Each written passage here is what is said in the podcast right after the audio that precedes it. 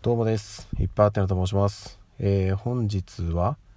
5月の8日、えー土曜日ですね、えー今日お仕事に行かれていた皆様、お疲れ様でした。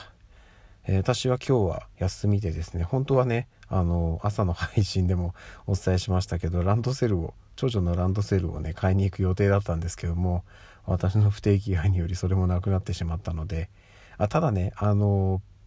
まあ、なくなってしまったんですけどあのなかなかねちょっと今はこういう状況なのでこう身動きしづらい感じではあるんで、えー、と一番下の子昨年末に生まれたうちの末っ子長男をですねまだなかなかこう顔見せできていなかったんで今日家族でですね私の実家の方に行ってえっ、と初めて 顔見せすることができましたと。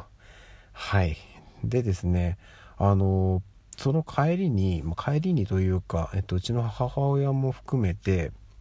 えっと、夕飯を外で食べようということになりましてあのうちの実家の近くにサイゼリヤがあるので、えーそこに行ってご飯を食べたんですけど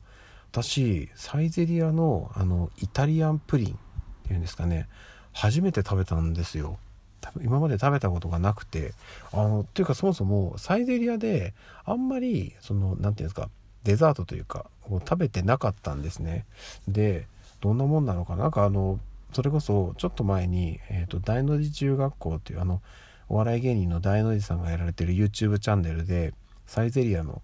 あの話をしてたんですよ。サイゼリヤサイゼリヤうん。ちょっとサイゼリヤだっけ？ちょっと正しい発音わかんないですけど。でサイゼリヤになひどい髪型してな。サイゼリヤに行ったらこれを食べてくださいよっていうのを紹介してたんですけど私それに倣って今日アーリオオーリオとか食べたりしたんですけど なんですけどイタリアンプリンの話もしてたんですよ。プリンはすごく美味しいからぜひぜひ食べてっていう風に言ってたんですよ。であそんなに美味しいんだなと思って初めて食べたんですけどむちゃくちゃ美味しかったですね。びっくりしました。これまあね何を今更っていう風にね食べたことある方は思うのかもしれないんですけどちょっと衝撃でしたね。うん。またちょっとサイゼリヤに行く機会があったら食べたいなっていうぐらい美味しかったです。であの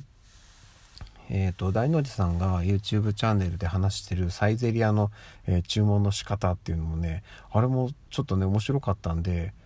今度ねいた時にあれ通りに一回注文してみようかなっていうふうに思いました、うんなので興味ある方はね YouTube で見ていただければのと思います。はい。っ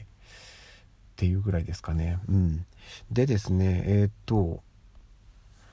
えっ、ともう5月に入りましたんで私もね音声配信始めて5ヶ月目に突入したという感じなんですけどもあのまあねえっと喋ること自体は全然あるんですよ。例えばその言ってもね日々生きておりますし あちこちまあなかなかね行動しにくい状況ではあるんですけど生活の中でねあこれ話そうかなっていうのはあるんでそれは全然問題ないんですけどそれでも音声配信するようになってなんか今までよりね周りを見るようになったなっていうのはすごい感じますね。これ多分あの例外なく皆さんそうなのかな？まあいや中にはもともと周りちゃんと見てるよって人もいるかもしれないしそんなこと意識しなくてもネタなんか豊富にあるぜっていうね、えーおしゃべりの上手い方もいらっしゃるのかもしれないんですけどもともとそんなにおしゃべりの方ではなかったので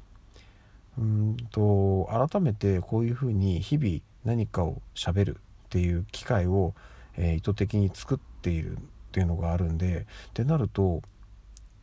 周りを結構見るようになりましたね。なんかあの別にそのもう喋るネタがないから何か探さなきゃっつって慌てて見てるわけじゃなくてなんかねこううんいななんでしょうね。なんかこう自然と情報収集をする体になったような気がします。でこうね周りを見ながらやっててああそこなんか工事してるなと思って見るじゃないですか。であれ？あそこに工事してるけどなんか下にもあるな。あれ？何やってんだろうとああそっかそっかそっか。水が跳ねて垂れてきたら危ないからカバーかぶしてるんだ。とかね。はい。っていうのが今まで全然気にしてなかったんですけどあ工事やってんなぐらいだったんですけど不思議でしたね。ちゃんと見ればそういうことやってるんだ。っていうのが、うん、感じられました。でもねそれに限らず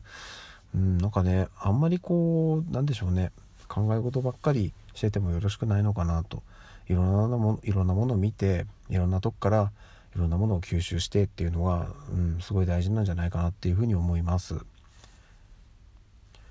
そしてねこれまあ明日とか話してもよかったんですけど今あのうち、